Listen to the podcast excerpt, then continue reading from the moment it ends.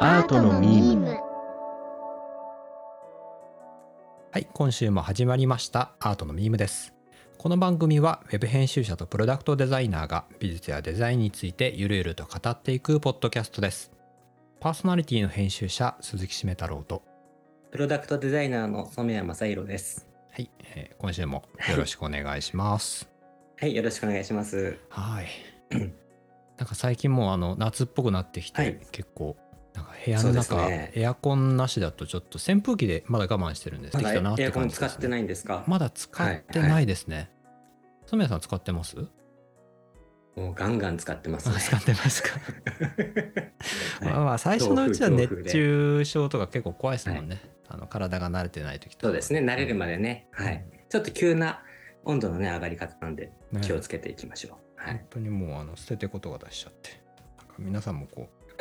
捨ててこですかああのユニクロ捨ててこって言いでました、今。ユニクロで売ってるはいああのーリラコとか捨ててことかってあるじゃないですか。はいはいあれは。はい結構涼しいんですよね。なんで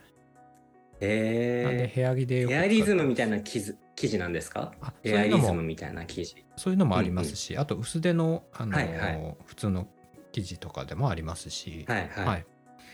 昔ながらの捨ててこ履いてるんだと思いました。ああ、違うんですよ。 なんかあれはちょっとな抵抗ありますそういうね。の好きそうじゃないですか。 そうなんだおじいちゃんになっちゃうんでね、ちょっとね、あのあー抵で抗もありますかねっ。こいいかもしれない。一周回ってかっ一こいい周か回もっしれてない。ね、かっこいい感じはね、最近あの、うんモンペとかはも一周回ってかっこいい感じで、うんうあん。のリバイバルされてデザインされてね、出たりしますもんね。うん鈴木さんなんかそういうの似合うと思いますよ。モンペはね、あのあの。昔の、結構に昔のおじいちゃん履いてたみたいなね、 着てたみたいなやつ、いいと思いますよ。いやーどっかからタイム取り、ね、タイムスリップしてし来たんじゃないかって感じに、ねなっちゃいそうなあの顔もそんなに、あのーその西洋風の顔してるわけではないので、よりいいじゃないですか、い似合 う。い、ですかね。い本いと当思にいなまんすかよ。軍服になっちゃうような気がするんですよ、ね そっかそっかなんね。 あでですね今週のテーマなんですけど、はいはいはいあのーはい。今週のテーマ、えーと「美しいって何なの?」っていうのをちょっと話したいなと思ってまして。大きお大きなテーマですね。結構なんか美しいって大何なのきいんですよね、大きいけどなんかこう最近その美術展とか結構見に行くたびにですね、はいはい。なんだろうなこの美って何なの美しいって何なのってわわけが分からなくどんどんなってきてるんですよね。うんうんう。うんんあの本当に、えー、と近代美術とかのあのマチスとか、あと、まあはいセザンヌとかその辺り見てても、あのアーティゾン美術館って言ってあの丸の内にあるんですけどうん美術館が、はいはい。そこ見に行った時もコレクションにあって、でも、はいあのまあ見てるとこう一概に綺麗じゃないなとか、はいうんううん。んそういうものも結構いっぱいあってああ、なるほど。ははいいはいはい。でまあどんどんどんどんわけが分かんなくなってくる、そうですよね。あるんすですよね。はいまはい。あなのでそのあたりをね、あのちょっと話し合っていきたいなとか思っていてですね、はい美術の美について美です術のね。美ですね。はい、そうですよね。特にね、現代アートなんかになってくると、明らかに美しさ、色合いが綺麗とかそういう話じゃなくなってきてるのは明らかですよね。そうなんですよね。そうですよね。そっか。ど、どこの部分でしょうその、うんえっと、はい、鈴木さんの目から見て、はいえっと、いや、これは美しいなとかかっこいいなって思う感覚って何なんだろうなのか、あはいその、これって美しいのっていうような、はい、作品あるじゃないですか、はいそういうもののうん、における美って何なんだろうみたいなところなのかあーなんかあのもっどちらとが広くですね、うんあの、うん我々まあいろんな人たちがですねはいなんどのようなものにはい美しいを感じるのか、それはいはのい感情とか価値観とかどこから出てくるのあーなるほどはいかはいみたいなところにちょっと気になっててですねああなるほどなるほなんか個ど人的もうな美ってそいうの感感覚の話ですねそうですすね感覚の話はいで、はいうんうんうんなんか個人的なその感覚に対してだったら、うんいろいろ自己分析みたいなところはできるじゃないですか。自分はがいどんなものに感動してるとか美しいなと感じてるかみたいなのはうんうんますぐ分かってくるとは思うんですけれそど、の傾向側自分なりにうんこの辺にか好きなものがあるなみたいなことですかねそれはうんねう。んうんうんうんうんうんただなんか人としてこう美しいなって思うものって、なんかこう、共通認識としてあるような気はしていて、うんうんそこのところの話をちょっと主題が大きくなりすぎちゃうのであー多分はいあの、はいどこに着地するか分かんないけど話してみたいっていうなるほのどが今週ちょっとやってみたいなと思うこれのではあれですねはい力を合わせてオクラにならないように頑張り ましょうね そうですね着地できるようにねしていきましょう。ねどこかしらなるになほどんか足をね着地へつけうんてうんいけたらいいけど、うんうんまあまあ空中に漂ったままでもいいのかなみたいなのはう思ん、ってたりはします。うん美しいっていう感覚かなりいろんなものが混ざってる感じもそれでしますよね。純粋に美しいだけじゃなくって、はい、ちょっとこ怖いような美しさだったりうとか、んうんうんうん可愛さも入ってる美しさとかうん、はいはいなんかね、はいそういう切なさも入った美しさとか、いろいろ混ぜ物をしてて、純100%の美しいってきっとうんないのかなっていう感じはするんですよね。しますね。ねなんかで、ただまあ、はい、うんうん、例えばこうあやのってははしゃはい、はい、夜道とかを歩いてて、うんでうん月の光がこう全く街灯がないところで月の光が差してきてなんか怖いと一緒に結構あ綺麗だなって思うこともあったりしますもんね。ありますよね、うんそうですよね。で可愛い本と当の夕焼けととか、はいあ本当の夕焼け ちょっと食べごちめんゃっなてさねい。はい、本当に綺麗な夕焼けとかってなんか怖いような感じもしますもんねあの赤,、うんうんうんうん赤色がねなんか最後の日の感じみたいな地球最後の日みたいななんか感圧じしますね倒的な、はいなんだろうな自分ではこう捉えきれないというか、受け止めきれないような美しさですよね、あれはね多そうですね、分。ねでこうやって話してる時に、はい人と人はどれだけその言葉の上での美しさを共有できてるのかっていうのも疑問ですよね。そうなんですよね実際見て言葉でつうん、こう伝えられるかどうかっていうとそうんの想像する、一緒に見てないと想像するしかないんですよね。うん、うん、う。うんんわかりました。ちょっと はい、どっちから話していこうかなという感じですね。これは難しいですね。あーえっと僕なのえかっと染谷さんがどどっちから話してえいっくかってと、ことでどすか、どういう方面に展開させていくといいのかなと思って、あじゃあちょっとじゃあ質問いいですあか、はい何ですか多分、はいその美しいってなんだろうっていう最初のスタート地点が、うん僕と鈴木さんで多分これだけ話して今話した中でも、うんうん、結構ズレはきっとあると思うんですよね。はい、でそれはもうあの何だってそうだしうんどんなに言葉を重ねてもズレはズレるものじゃないですか。はいだからもうそのまま鈴木さんが言ってることを想像しながらうん、僕の中でこう話を展開させていくしかないのかなと思うんですけど、はいはい疑問に思うっていうことについてなんですけど、はい美しいって何の何の部分ですねうんうん例えば鈴木さんは、はいえっと歯ブラシはいあるじゃないですかは歯いブラシ、はい歯ブラシって何って思ったことありますかあーうんあのーはい普段買う買えて、えっと、自分で使ってるような歯ブラシみたいな概念はありますけど、あの方形をしてなくてもいいわけじゃないですか歯ブラシって。うんうんうんなので、はいあの昔の人はその、えっと、細く叩いたような木木の枝とかを使ってこう歯をこそいでたみたいなことがあーあ,、はいあれも歯ブラシの一種だと思うんですよね。うんうんうんうんうんうんだから何っていうのはうんうん歯ブラシを歯ブラシたらしめてるものは何だろうっていうのは、まあ、は考いえられはするかなと思ってて、はいはいはい、あそれは要するに歯ブラシのバリエーション糸ようじとかはい、あとそういう昔ながらの木をちょっとか細工してあるものだったり、うんうんうんはい、あとはガムで歯ブラシみたいなうものんもあったありりとまかすしね。ますはけい、どうん、まあ、そういう、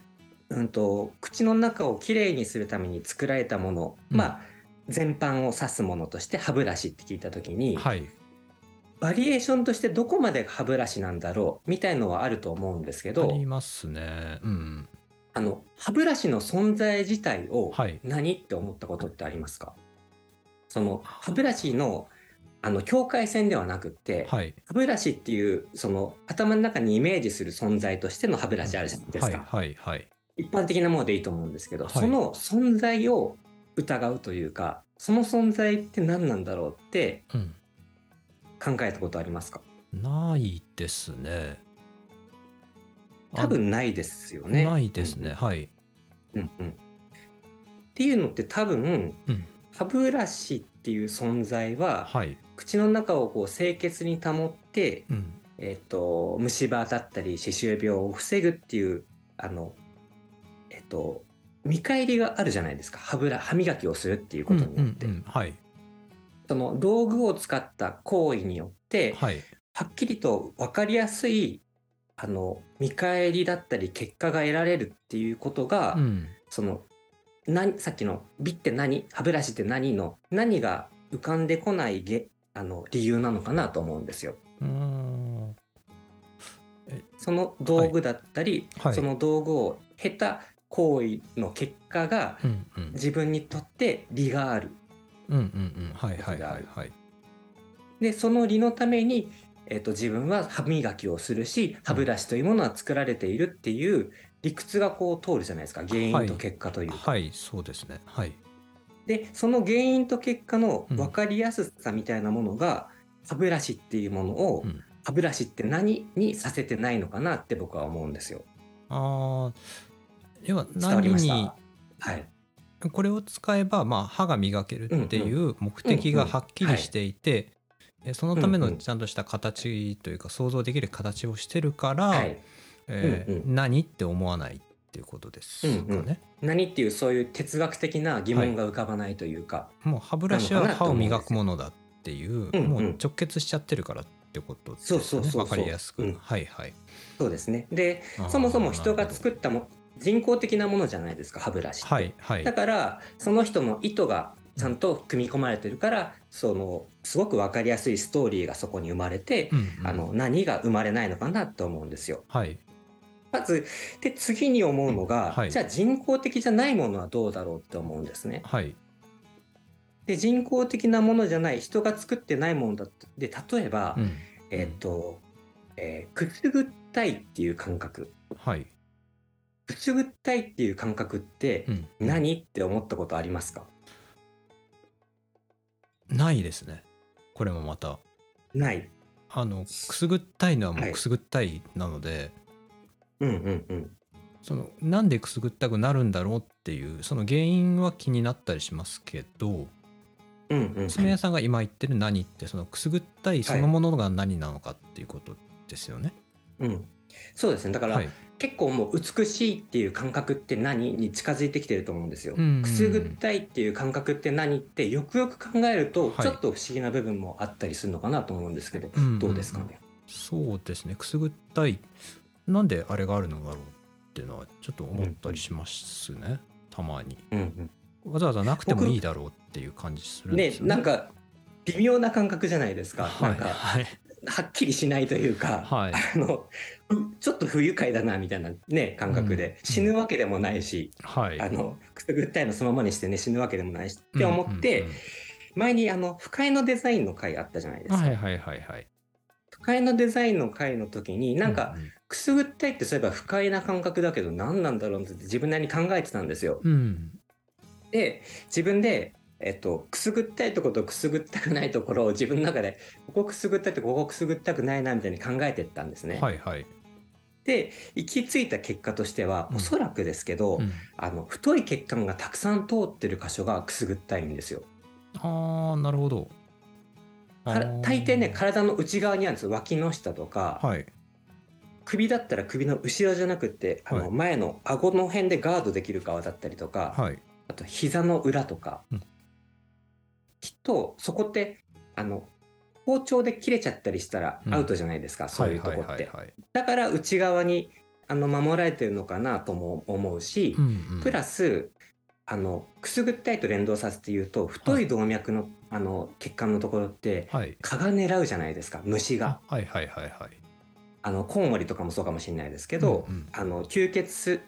の生物があの人間を狙うことがあって、うんうん、でその時に早く身を防げるようにうんくすぐったいっていう感覚ってどんどんこう研ぎ澄まされていったんじゃないかなってうん予想したんですね。なるほど。で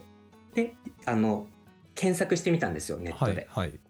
そしたらね、あの、チコちゃんに、チコちゃんに叱られるって番組、ありますね NHK でありますよね、それでね、チコちゃんがそうやって、まるでそんな感じで答えてたんで、多分本当だと思います。あなるほどなるほど じゃあまあまあでおそらはいく、くすぐったいっていう感覚は、そういうふうに虫、うんあの、特に蚊だと思うんですけど、はい、に刺されるっていう時に、こう、身をよじったり、こう、眠ってる時でも、うんあの、刺されないように、身を防げるように、はい生まれた感覚なんじゃないかとされてるらしいんですけど、はい、これを聞いて、うんうんくすぐったいっていう感覚ってどうでしょうかふ腑に落ちるというか何はまあ納得みたいな感じうんになりますか、あ、なんかそうですねあのーなんだろうその理由というかうんくすぐったいがなぜあるのかっていうのはちょっと腑に落ちた感じがします。うんうんうんうんでいよいよ、はいここ次は「美しいって何?」になるんですけど、うん、ここからは僕もわからないんで一緒に話していきたいんですけ どあで言うとですねただ、なはい、うんうんはいあただはい何ですかあどうぞどうぞ、うん、あ大丈夫です大丈夫です何ですかいやなんかあの、うんあ答えらしきものというか、なんでだろうっていうのうはんうんそこは考えてきてはいるんですよね。あーはいはい、はい、なんかこう「美しい」を因数分解した時にはいあの生き物としてどういう理由で、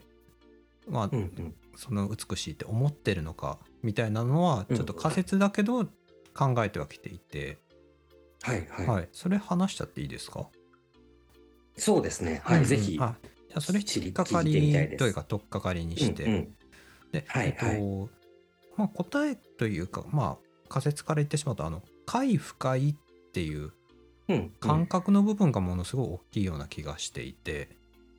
はいこれ気持ちいいな気持ち悪いなっていうのがすごく大きいような気がしてるんですよね。うんうんううんんうん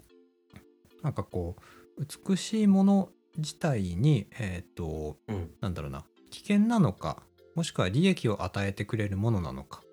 みたいなところがあーはい結構あ、はいの関わってるような気がしていて、うん例えば物が腐ってるものって見にくいなって思ったりとかするじゃないですか。うんうんはいはいよどんでる水これも見にくいなって思ったりするんですよね。うんうんうんで逆になんか透き通ってる水とかうんうんそれ綺麗だなって思ったりするじゃないですか。はいはいうんうんうん、あとあの朝日とかさっきの夕暮うれんですか、うんうん強い光が綺麗だなって思うの、あれなんか夕暮れは、あのあんまりこう理屈には通じないんですけど朝日は例えばまああのはい暗い怖い夜っていう世界から日が差してきて、はいはいあーはいで、うんまうあん安心できる世界安心が、はいははいいはっていいうのはやってくるよとかは。はいうんうん、あとはあの社会とかあとはえーうんうん他人からどう見えるかっていうのも結構大きいなとは思っていてうんうんなんはかあのクジャクのオスがあのメスにアピールするようなものあるじゃないですか。自分の体をきれいに着飾ってとか、いはいはいえっと、ああいうふうにあの、まあえー生殖行為じゃないですけど自分の遺伝子を残すためにうん自分自身を綺麗に着飾ってっていうのってやっぱりそこのそのなんだろうな美しいか醜いかみたいなところって結構大きいと思いますし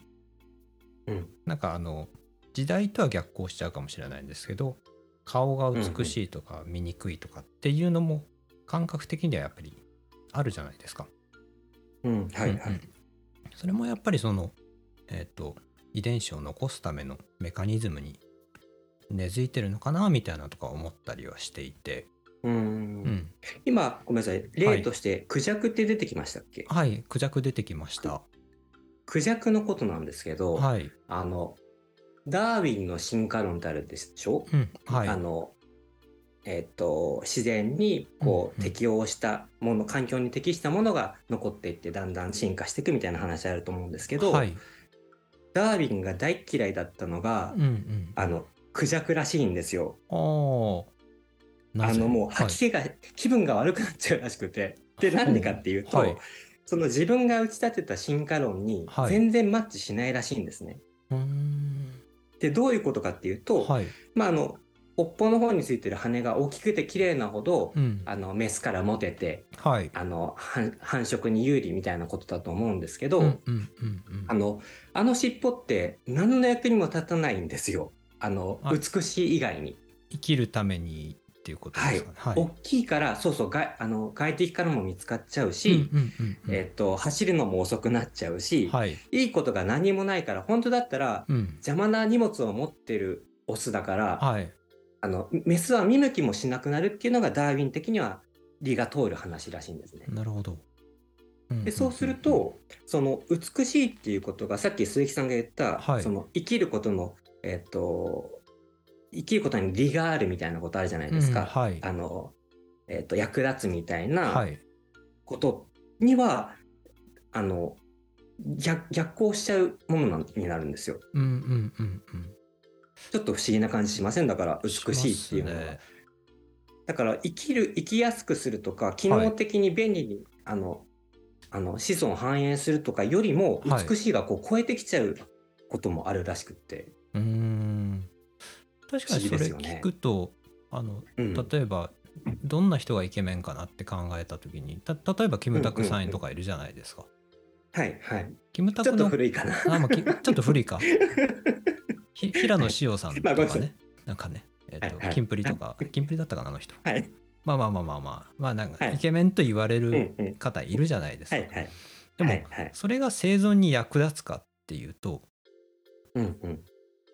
社会の中で、えーうん自分のその影響力とか、うんまあ、うんそういったものを高めるためには役立つとは思うんですけど生き物として直接生存に役立つかっていうとうん確かにそうでもないな。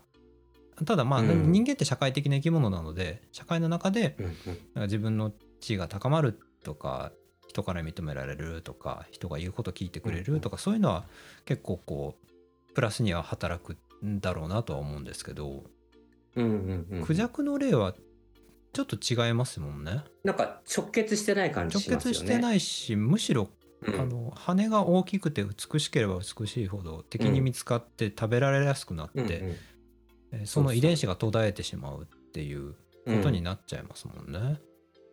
それで結局その、うんあのごめんなさいクジャクの話で言うと、はい学者の人たち、まあ、なんでこんなことが起きてるかっていうのをはい一応理,、理由付けするじゃないですか。はいもう一つがえーっとなんて言ったっけななんえーっと確かハンディキャップ仮説とかなんかそういう名前だと思うんですけど、はい、要はあのピッコロのターバンみたいなことで、うんうんうんあピッコロ大魔王ターバン巻いてるじゃないですか。はいあのどういうことかっていうとあの悟空とピッコロが、うんうんドラゴンボールの話ですね。はい互角に戦ってるとするでしょはい2人がすごい互角に戦っててであーちょっとはいはいはいはい間を空けたとところであのピッコロがおもむろにこうターバンとマントを捨てるじゃないですか、めちゃくちゃ重いやつめちゃめちゃです重いよね。そうそうそう地面にめり込むぐっらていう演出あのるズシンでしょあってそいうそう。うそう、はいでそれを見て客はあの視聴者どうなるかっていうと、いピッコロやばいってなるじゃないですかそうですねそんだけ重いものを身にまとっていて、今まで悟空と対等に戦ってたと、そうそうってそいううことですよね。でそうそれをはい使ってるらしいです、あのさっきの、えー、とクジャクの方にも、うんこの、えー、と理屈を応用してはい、あんなに目立つ羽なのに、うんあの敵を恐れることなく堂々としててかっこいいってメスが思うっていうことになってるらしい。なるほど。あの羽はうんピッコロのあのマントとか重しにそう近いものタだっーたバンとかね そうって言ってるらしい。なるほど。いや僕ちょっと思ったのはあの、うんうん天敵に当たる猫とか、まあ、犬とかってこう色しはい、目のその色の感知できる範囲が狭いらしいんですよね。はいはいはい。なのでだいぶそのモノクロに近い状況を見てるらあしあくなるほど。て、はいはい。だからうんうんクジャクのそのなんか綺麗なものもそ結構モノクロに近うんく見えてるのかなとか、うんまあでもはい結構大きくはなっちゃうとは思うんですけど、はいうんうん人が見て綺麗だなって思う感覚とは全然違う風にクジャクのメスからは見えてるでしょうね。でしょうね少なくともね気がしますね。うんうん全然違う世界をあの他の動物は、まあ、人間同士でも全然違うものを見てる気しますし、うんああるのかなっていうのは思いますね。ただなんかそこまで考えちゃうとこうん。うなんかどこまで掘り下げればいいのかみたいな感じになっちゃうんですけどね。そうですね。はいで、僕、僕も一応考えてきたんです。大体鈴木さんと同じではい意見なんですけど、はい。あの、まあ、かっこいいなとか美しいなって思う感覚って、うんうんあの、五感を組み合わせて生み出されてる感覚だと思うんですよ。はい。人間の五感。うんうんうんあの、視覚的なものだったりうん。、はい。あの、視覚から今度触覚を想像したりとか、うんうんうん。触り心地を想像したり、匂いだったり、まあはいそういうものを組み合わせて美しさって感じてると思うんですけど、うんうんあの、じゃあなんでその感覚が人には備わってるかっていうところだと思うんですね。うんうんうん五感が生まれた理由みたいのが分かれば、はい。えっと、そこから生まれる美しさっていうのもちょっとヒ,、ヒントというか分かってくるのかなっていう感じがするんですよ。はい。うんで五感がなんで生まれてるかってまあ人間にとっての五感とさっきで言うと猫だったりクジャクだったりみんな違う感覚を持ってはいると思うんですけど、はい。生物にとっての感覚ってなんで生まれてるのかなっていうふうに思った時に、うんうんうんじゃあ生物って何なんだろうってうん僕は思うんですね。はい。で生物のはい。共通するルールみたいのが3つあって、はい。はい、で1つ目が、うん外界外の世界とはい自分と、ま膜で仕切られてること、うんうんこうれん。がはい1。つ目。はい。で2つ目が、えっと、代謝うんを行うこと。はい。あのうん。まあ、えっと物物を食質やべエたネルりギとーか。の流れのこと。そうそう、そういうことはですね。えー消化して。もっと言うもっと広く言うと、はい必要なものを取り込んで、うん、不必要なものを吐き出すこと。要うんうんですねうんうん代謝はい。はい。で、3つ目が、はい自分の複製を作るっていうことらしいんですね。はい。はい。はい。はい。で、なんかこの辺の生物とあの生物じゃないものの間にいるのがウイルスとかその辺になってくるらしいんですけど、うんまあでも三つ、この3つがあの生物みんなに共通することで、うんうん。で、この3つにと、3つを、えっ、と、行うのに、はい。えっ、と、有利なように、うん。感覚っていうのは作られてるのかなと思うんですよ。うん。この3つの状態。うんそう。そうでしょうね。そうねですよね。自。分の複製を作ったりとかい代謝とか、うんうん。でそうですね要はっていうえっとのをそれに失敗してきた個体がはいどんどんどんどん滅んで、えー成功してきた個体がどんどんどんどん生き残ってきた結果が僕らというか今の生きてる生き物たちっていうことですもんね。うんうんうん、そうですねはいはい。だからあのえっ、と例えば僕はあのコップとかガラスのコップとかを見て、はい。綺麗だなって例えば思った時にこれまた鈴木さんが最初に言った話と重なってくるんですけど、はいそのガラスの透明感を僕は綺麗だと思うんですね。うんうんでうんその透明感はどこの感覚とこうリンクしてるかっていうと、はいおそらくす澄んだ水の感じですようんうね。んあの混じり気があの汚れた汚れのない水飲んでも体に毒のない水みたいな感じがきっとガラスの透明感の美しさっていうのと僕は連動させてうん認識していてではいこれはまあさっきあの生物の条件で言った代謝を行ううんいらない、いるものを取り込んでいらないものを出すの。水を、きれいな水を飲みたいっていう欲求の感覚が、こう、ちょっとねじれ、あの、横にずれて、美しいな、綺麗だなっていう感覚にすり替わってるんじゃないかなと思うんですよ。うんうんうんうんうんなので、僕の、あの、美しいって何のことで言うと、はい。うつえっ、と、さっきの言った中の特に一番強いのが、あの、代謝のところでだと思うんですけど、うんうん自分にとってちょうど良い状態を保つ仕組みが人にはあって、はいこの代謝、えーっとのことをホメオスタシスとかっていうんですけど、はいはい。ホメオスタシスの副作用なのかなっていうふうに僕は思ってます。うんなるほど。はい、そうするとあの直接の作用じゃないから、はいクジャクみたいにこう正反対な結果になっちゃうこともあるうし、んうんうんこの理にかあの役に立たないように見えることもあると思うんですよ。はい。あの鉄の彫刻がかっこいいと思ったところで何の理もないじゃないですか生きそうるでこすとね。に生きることには何もないですね。うん、うん。よく鈴木さんあのアートのこと話すときに、はいアートは煮ても焼いても食えないって言うじゃないですか。はい、言いますね。はい。それってすごく大きなことだと思うんですよ。そこが、えっと、なんて言うんですかね。あの、しっくりこないところの原因かなと思っていて、うんうん。美しいなと思ったり、かっこいいなって、アート作品に対して思う気持ちが、はい。直接的に何かの役に立てば、うんしあのしっくりくるんですけど、はい。結局僕思うに、あの、ホメオスタシスの副作用だから、うん。あの、直接的に役立ってることじゃないんじゃないかなって思うんですよね。なるほどな。感覚的にはいなんかこうんうう、ん。気持ちいいとか、えーあと役に立つみたいなところは感覚的に受け取ってはいるんだけど、そこうんうとん実際のその実績みたいなところがずれちゃってるから、うんうんあれうっんうんてちょっと違和感を感じちゃうっていうことうんうんですかね。なのかうな、んなんか多分現代アートとか見て、はい。あのみんなハテナハテナって頭に浮かんでる中で、はい感動したとするじゃないですか。うんあの自分だけは感動してて、はいみんなはよく分かって分かんないって顔してた時に、うんうん感動しながらもしっくりは来ないと思うんですよね。あのなんでこんなにこの作品に感動できてるのかなって分かんないこととかって結構あるんじゃないかなと思うんですよ。あー。そうですね。特にそのうん現でそれ代はなんうんアートはのい部分だとそのコンセプチュアルなところコンセプト、うんうんあと制作の意図、あとはあのその作品を作ったアーティストの文化的な背景とか経験とか価値は観いみたいなのも全部そのまるっと含めてになるので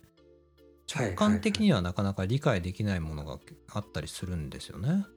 現代美術とかっていうと。はいはいはいでですねそのそのあたりも、あのそのプラスその生物的な下地もあるし、あとまあはい教育だったり文化みたいなところも、うんうんその関わってあーくそうですねる要素だなって思ったのでえーちょっとそれを、えー後半で喋りましょうか。はいはい、はいあの、はいまあ回復会の部分だったりだとか、えー美しいってこうどういうところから出てきてるんだろうっていうところをうんうんまあ、あの生物生き物としての僕らの側面から探ってきた感じあるんですけれども、そうですねはい、生まれながらの部分ですよねきっとね今話してたのそうですね生まれながらの、うんうんうん、と、ん先天的な部分そうですね、うんでここから話していきたいのが、あのうんまうあ、ん後天的な部分ですかね、うんうんこう教育だったりだとか、えー文化から学んでいく中で美しいってどういうものなのかっていうのが結構左右されるなと思っていて、うん例えばその有名な話だとその、はいまあ、昔はおたふく顔が美人とされたみたいなお話ってあるじゃないですか。はいはなんいか切れ長の目そうでですね下膨れの顔でうんでうんうん唇とかはちょっと薄くて鼻は少し大きくてみたいな人が、うんまあ、女性の美人な人の、うんまあ、典型だったって言われてますけど今ってちょっと違いますし、うんあともっともっと時を遡るとあの、うんえー、と土偶とかの、まあ、戦戦あー士戦士時代とかだとそのふくよかな人ほど、はいはあのそうですねはいでえー、とんそれなぜかっていうと、その昔は、まあ、食べ物がそんなに豊かにある時代ではなかったのでなので、、はいっぱい食べられて蓄えられてそのふくよかな人っていうのが、まあ、うんうんこう美しいというか、まあうんえー見本とされるような人として、なるほどは、はいっいはいていう話も聞あーきますしはいうんなので時代によって、えーうんどういう社会にいるかによって、うんでもっとうん言うとどういう、えー、と人たちが周りにいるかによって、うん結構その何にを美しいと思うかって変わってくるなとは思うんですよね。そうですねうんうやっんぱりあの今聞いてて思ったのは追い焚き機能ってのことを思い出しててお風呂の追いだき機能です かはい。突起はしょうがなくてごめんなさいねあははい。あきお風呂のね、はい追いは焚いき機能のことが今頭にポンと浮かんだんですけど、はい。あの僕中学生の中高生の頃すごい悪い癖なんですけど、あのはい。お風呂の中で寝ちゃう癖があってああ気持ちよ夜くて遅くまでテストそうテスト勉強とかね、あのうんうんうんえっとなんだっけ部活とかね一生懸命やるとはい。もうお風呂でくたくたで寝ちゃうんですようん、うん、うん、でえっと本当にね1時間半ぐらい寝ちゃうんですでどうやって目が覚めるかっていううと、ん。はい。お湯の温度が下がりきってはい。寒くて目覚めるん ですよガタガタ震えてはい。目が覚めるんですね、はい。はい。でどううするかっていうとこのまま出たら風邪ひくと思って、はい。あの追い追い炊きボタンを押すんですよはい。そうするとうん。あの寒いおあのぬるま湯がだんだんだんだん暖かくなってって、はい。ものすごい気持ちいいんですねそれうがん、ね。うん、うん、ででどうなるかっていううと、ん。はい。僕ね寝ちゃうんですよ。あ、やっぱりまた。だろうなと思ったんですよね。あ、これは良くないサイクルだなっていう。そうそう。はい。はい。でまた寝ちゃって寒くなって起きてで、はい追いだっきのまたやってっていうのを何回も繰り返すっていうのが習慣になっちゃってた時があって朝まで繰り返すってそこと。う本当に朝までへー朝まで。夜中から入ってはい。朝あの父親がびっくりしてあの大丈夫かって言って起の方起こされる何回もあってで今言いたいのはつまりその追い炊き機能ってですよねあの美しさとか、うんそのはい。今いる状態っていうのが、はい。えー、と寒い状態だったら、うんあったかい方向に向かっていく感覚っていうのが、うん。えー、と気持ちよかったりかっこよかったり美しかったりするっていうことだと思うんですよね。んどうどういうことつまりさっきのはい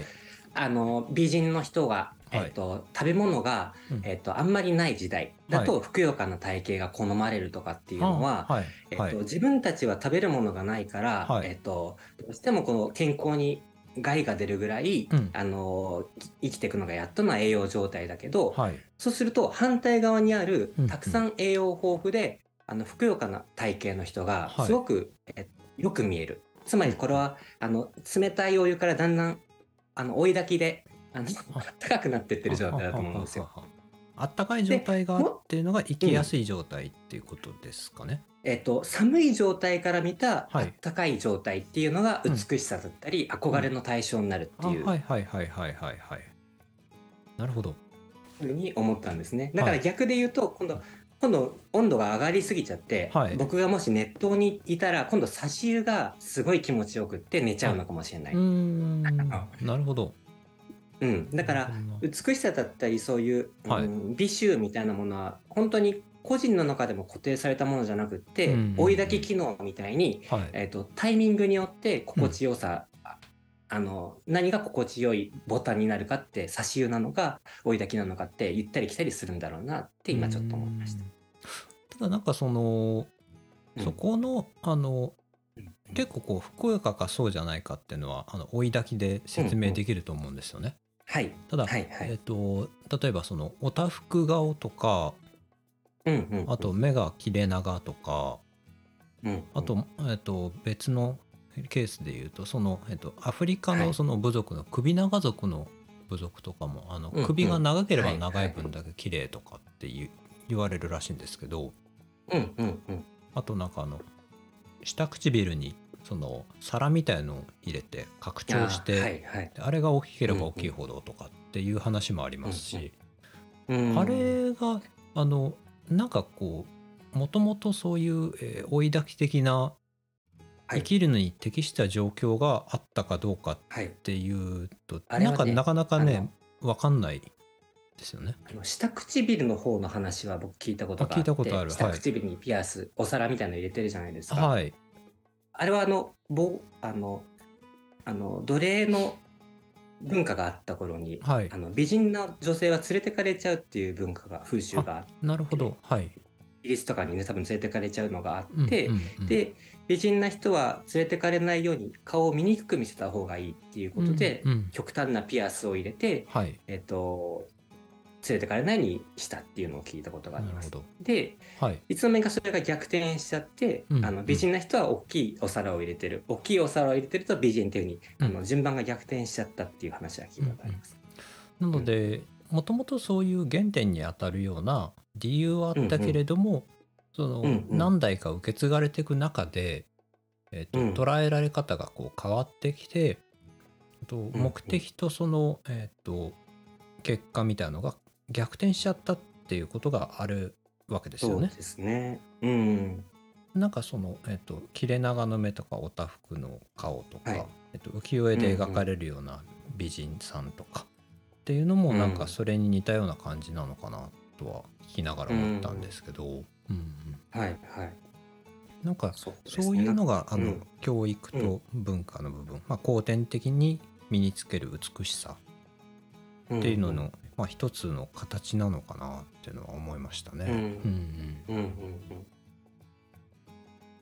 こう自分自身が例えばアートだったりですごく感動するほどこれは美しいって思った時に、うんその感覚って本当にこう身に迫ったものだからうんすごいものじゃないですか自分の中に溢れるその感動みたいなものって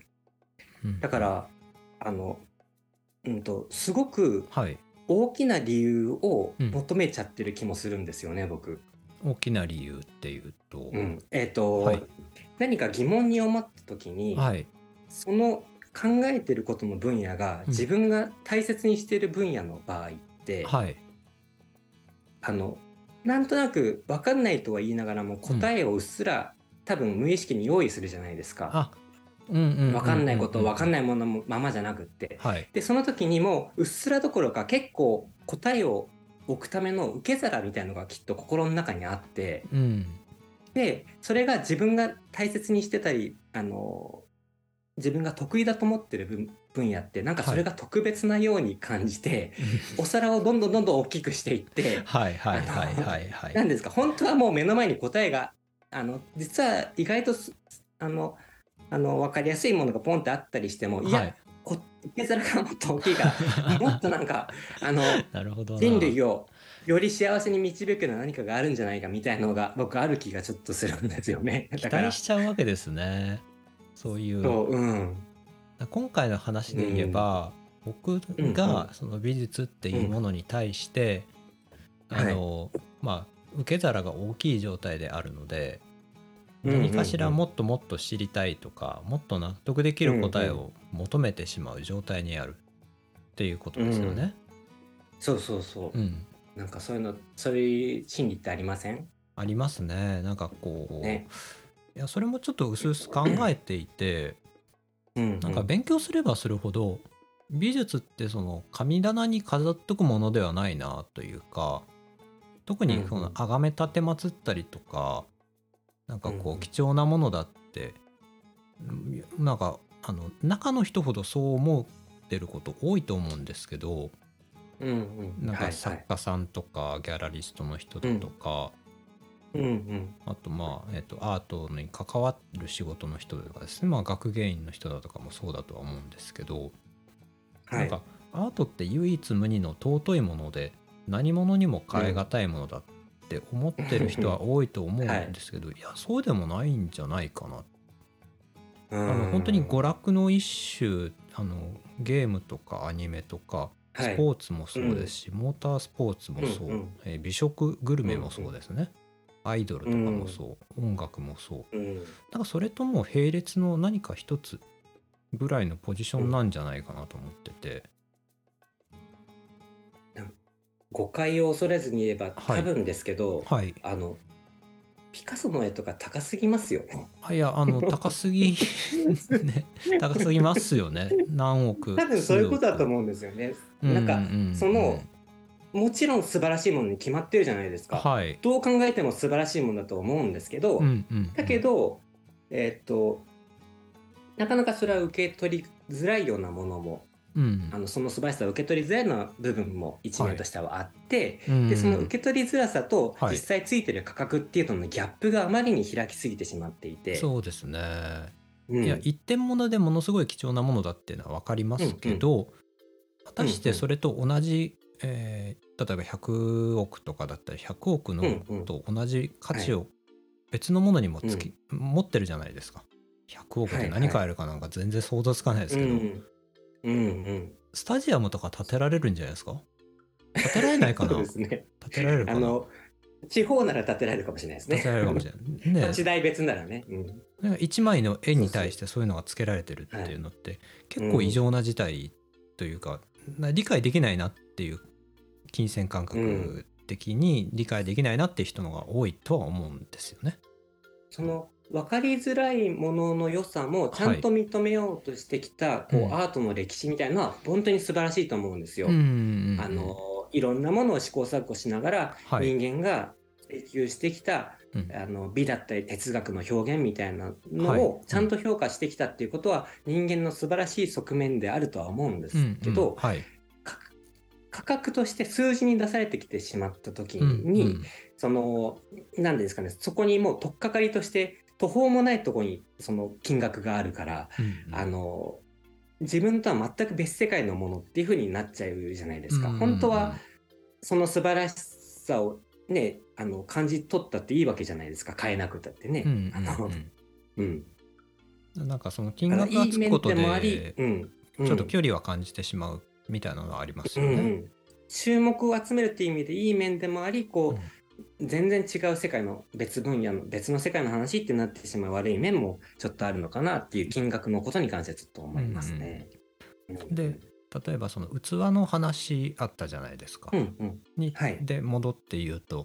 ちょっと器がちっちゃい人は、あの別に美しいって思ったらそれでいいじゃないでうんうん OK なんですよね。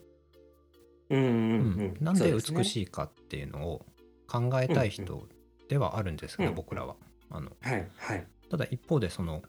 うんそそれは別にいいじゃないと目の前の絵が綺麗なんだからとか、ん目の前の花がはい綺麗なんだから、目の前の景色が綺麗なんだから、それでいいじゃない、うん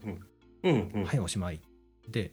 いいと思いますいいと思いま。すそれも。うんうんなんか結局あれですよね、言い換えると、お腹が空いてる時の塩結びが一番美味しい。おしまいみたいなことですよね。そうそうそうあの食べるああ、は生いきててよかっ食べるたっ食で言えば。ていう、うんうんうん。だって美味しいですもんね、本当にね。ねうん、だけど他にも美味しさの追求の仕方っていうのはあるし、うんそれはそれでいい,、いいと思うんですよね。うんうんうんあなんかややこしいことはしてるのかもしれないですけどまあけど気になっちゃったから今回話してみたっていう感じになるんですけどね。そうですうんうんうねん、そうですね。あと僕ごめんなさい、なんか、はいいえっと、僕の中の美しさの結論のとこで、はい。その人間のあのちょうど良いをの状態を保つ仕組みのうん副作用だみたいに言ったんですけど、はい結構そうすると、お皿を広く用意してた方にはちょっと失礼な言い回しにもなるかなと思って、ちょっと補足したいんですけど、はいはい。あの、例えばなんか、あの、副作用だからって僕は全然悪くないなと思ってて、うんなんでかっていうと、はい、えっと、漫画のワンピースって読んだことありますあかありますあります好きですよ泣いたことありますあないの読んであて。泣いてはなチョいッ。パーのなんかみんな、チョッパーのとこで泣いたかな、あ チョッパーのが出発す るみんとなこね、ろで泣くでしょ、はい、うんうんでも、なんか、あれって、あの、ゴム、そんななんか、身食べて手伸びるなんてこと絶対ないじゃないですか。な。いですけどはい あの、宇宙の法則に反してるじゃないですあか。はいはいはい絶対に存在しないことだし、うんもっと言ってしまうと、なんか、インクのシミじゃないですか、あれ、紙についた。 あうんうんうんそれ,、はいそれはね不思議なんですよねはうんうんで、インクのシミから、こう、はい戦う臨場感を感じたりとか、いあの、感情移入して、インクのシミに、あから何かを連想して感情移入したり、自分の思い出と連,、連動させて感動したりするわけじゃないですか。うんうんうんうんつまりなんか、いワンピースたちだけじゃなくて、世界ってこう、頭の中で組み立て、感覚をもとに組み立ててるものだから、うん全部副作用なんじゃないかなと思うんですよ。その頭の中の感覚の、うんえっと幻みたいなこと副作用じゃない幻みたいなことなんじゃないかなと思うんですよね。すごい深いことを言いますねなんかはい要は触媒になってるだけってことですよね漫画のそそうそうのそうインクの形だったりとか、はい、いやねでどこと連動させるとかも、はい全部頭の中のそういうあの感覚のただの連動だし、うんただの連動に感動できるってそれは素晴らしいしうんうんうんうんただの連動だけど美しいし、うんだから、あの、決してさっきの副作用っていう言い方、あの、あの美しさなんて、あの、大したことじゃないって、ないがらしろにしてることでもないってうんうんうん言いたいなと思って。そうですね僕もあの、はい絵が呼吸してる絵の中の人物が呼吸してるような感覚を覚えたことがあって、うん、はい、はい。あのスペインでピカソのうんあのは美術館行ったんですよ。もう歴代のはいはい画像、えっと、絵とかをいっぱい展示してあるところで一番最初のはいはい幼少期とかの描いたような、あの写実的な絵あーはいがあるんですよね。はいはい。その中のはい一枚のおばさんみたいなちょっと初老の女性を描いたような絵があって、それがね、うんうんなんかあの呼吸してるような感覚を受けたんですよね、見ててえーはいはただの絵なんですよ絵なんだけど、い。うんなんかうん息遣いが聞こえるようなうんうんうん。なんか生々しさというか生命感というかえ生きてる感じがあってーはいはい。不思議じゃないですか、不思議ですイね。ンクのシミじゃないですか、まあ、えイン絵クのの具シのミですね絵の具のシミじゃないですか それに対してうんそうすねなんでこんな、はいあの呼吸をしてるような感覚を覚えるなんか見てしまうんだろうっていうのは思って、うんうんうんうんうんであとさっきのそのインクのシミの話っていうと思い出したのがそのはい有意識論っていう、えー仏教のその原始仏教の言葉があるんですよね、有意識論有意識論はいはいはい要はあの人、えー全部こう噛み砕いて、いあの消化できてるわけじゃないので、あのはいちょっとややこしい言い方になっちゃうかもしれないですけどあの心はいが全てを捉えてうんうん世界をうん決めてると。ああはいはいはあいの要は何かのあのうんうん外側の世界があって、えーうんまあ、うん心みたいな自分のがあってでうん外側の刺激を受けて、えー世界っていうのはどんどんそのに認識して捉えていくものなんだよ。当たり前のことを言ってるなこれはな。うん ここカットするかもしれないですね。 わかりましたあのあまりに噛み砕けてないからね。あえっとねじゃあ僕も多分似たようなことだと思うんだけどはい。えっと多分えーなんか偉い昔と偉い人カントとかだと思うんですけどは言っい。てたはい言葉はがい。えっとねえっと対象物うにん。認識が従ってるんじゃなくってはい。認識に対象物が従ってるんだみたいなこと言ってましたね。対象物に認識が従ってるんじゃなくてはい。認識に対象物が従対象ってい物るが従っている。要は僕らの認識が、えーうん変わってくると、そのものの見方が変わってくるっていうことですかね、うんうん。はい。うん例えば目の前に1個のイチゴがあって、えーはいお腹空いてる状態だと美味しいなになるし、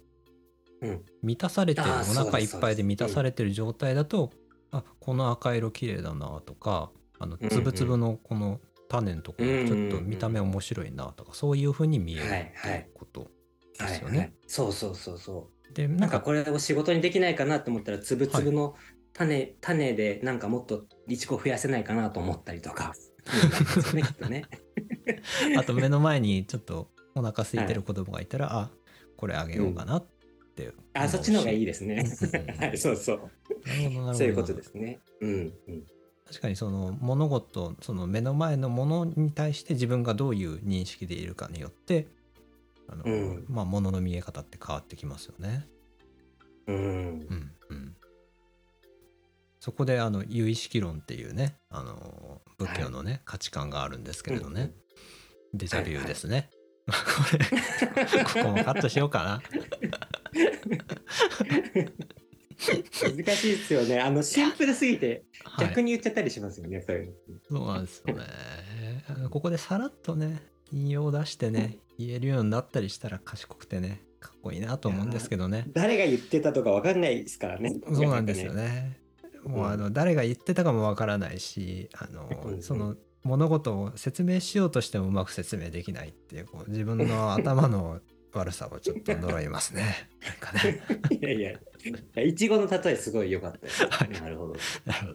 ほど。僕も、ああと一個だけいいですあ か、はいどうなぞんかどうぞ。美しさのことを話すときにね、デはいザインとかでもちょっと、あの、美しさのこととかってあるじゃないですあか。ありますねで。はいよくね、機能美っていう言い方するんししますよね、機能美。はいはなんいか機能を追求してった結果の形みたいなイメージだと思うんですけど、はい。機能美ってあるんですかね昨日日。いや僕かあなのいと思ってて。すっきりして気持ちいいなみたいなのはあるとは思うんですよね。ああ、はあい。のえっと、パズルのピースとかがあーうまくはまなるほどった時にはいカチッとこうはまると気持ちいいみたいな、はいはいはいあの気持ちよさが、それはいはそのこと自体がカチッとはまってるわけであって、はい、そのものの機能の結果がカチッとはまったわけじゃなくないですかそのものうんうんの機能が持っている、はいえっ、とえっ、としなんていうのかな修正というか、はいえっ、と特徴、はいそのものの機能が持っている特徴とうん、形がカチッとはまったことが気持ちいいわけであって、うんうんうんは例えいばねはいこのものの機能が研ぎ澄まされたから気持ちいいのとはちょっと違うじゃないですか。うーんなんかあの一方でその、うんえーものそのものに、えー、と機能を満たすための形が、あのうんうんえー、と最低限のものそ研ぎ澄まされてあーこう、はいそがれてっていうのもそがれてって、えー最低限しかないっていうのも機能美だとは思うんですよね。ゴテゴテしてないというか、はいシンプルというか。それはえっ、とそのその機能を満たす最低、うん、と一番少ない失礼でその機能を満たした美あそうですですかそうですそれはそれを僕は機能美かなと思っていて、それは多分はいミニマリズムとかじゃないですかね。に近いのかな。うん、ミニマルデザインとかの方になるのかなと思うんですよ。うんはい。そっか。僕ので言うと、た例えば F1 カーとか、はいはいは飛い。行機とか、はいなんかそういうものって機能機能の結果機能がまんま美しいみたいにな言い方をああなるあほのど。捉え方をしてる人が多いのかなと思うんですよ。はいはいはい。だけどん僕はあれは美しいものを作ろうとして作ってんじゃないかなって僕は思っててうんうん。本当のところは分かんないですよ。はい。でなんか一個これはちょっとあの収録と別になっちゃうかと思うんですけど、はいなんか F1 カーってかっこいいのばっかだと思ってたんですねなんかなんとなく。うんうんあ。の車車興味ありますか車ってあ。んまり興味ないですけどまあ見なたあの、うんうんちょこちょこ見たりとかあの見かけたりはしますよ。はいああ僕全然興味がなかったんですけどちょっと見てみたんです、はい。そしたらなんかあの街中でもよく改造した車って羽ついてるじゃないですか、はいはいはいはい。あの後ろのお尻のそ方に羽、はいはいうん、あれなんだか知ってますあの羽あれなんかあの最初はえっ、とはいグリップを後部座後輪のグリップを良くするためのはいはい空力あですごいっていうのははいはい聞いたんですけど、実のところあんまりちうんうん意味はないよっていううん話も聞はいいて、僕なんか僕なんかは全然知らなすぎて、はい、あれ空飛びたいんだと思ってたんです よあのあ はいはい空飛びそうでかっこいいからつけてるんだと思ったんです浅田染谷さんはい機能的なことじゃなくってなんか、は羽が生えた車ってかっこいいじゃないですか。こい、のそうそうですねあの羽生えってているうけど格好ちょっさ、そうっていう格好さだと思ってたら、そう、はい鈴木さんが言った通り、うあの、あの、風の抵抗、ダウンフォースでね、下向きの力を、あの風の抵抗を使って、とはいあの作って、あのタイヤがしっかり地面に密着するっていうのが目的らしいじゃないですか。うんうんうんだからなんか飛行機の翼をひあの上下ひっくり返したみたいな形らしいですね。うーんあのなる飛ほど行機は浮こうとするから、はいはあいはのい車は上がろうとするからひっくり返したみたいな形らしくって、うんであの F1 の方にもねウイングってついてるんですけど、はいなんかねあの一時期の F1 カーってもうつけられるとこ全部に羽がついてる F1 カーとかあって へすごくかっこ悪いん ですよ。コーナリングとかめちゃめちゃ速いらしいんですけーどあ。そうなんですねあそうーなんです。あの、そのダウンフォースでね、はいしっかりグリップが、力が上がって、はいあの、F1 カーだとやっぱスピードが違うから、うんそういう行動の車よりも、その、あの、風の力を利用しやすいみたいうで。んうんうんうんで、すごい速いけど、すごいダサい車っていうのをこさっき見つけたんですね、僕 ね。で、はいあの さ最終的にあの、あの、ルールが改正されて、はいい、や、これはちょっと良くないだろうって言って、もう今できないくなってるっぽいんですけど、うんうんあのそういうのもあってだうかんら、はいそのスピードとか機能を追い求めた結果って、うんうんあの美に美しさに直結すると思ったら大間違いなんじゃないかなって僕ちょっとそ思のってるんです話よね聞。くとそうですねうんダウンフォースを求めすぎた結果こうゴテゴテとうん、ダサくなってしまったっていうことですもんね。めちゃめちゃもうそこら中に隙間なく 羽がついてるんですよ。めちゃめちゃ速いんですけどね。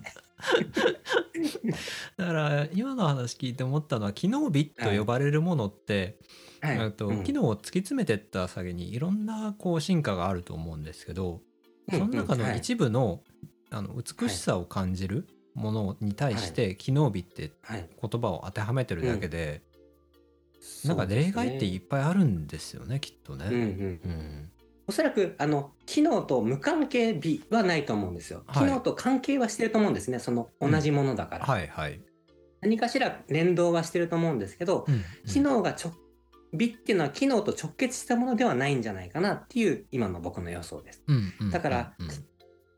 機能と関係美ぐらいですね、多分ね。そうですね。機能と連動美ぐらいかな。連動美でうんうんっうてんいうのが実際のところなんじゃないかなって思いました。うん、直結してるんじゃなくて、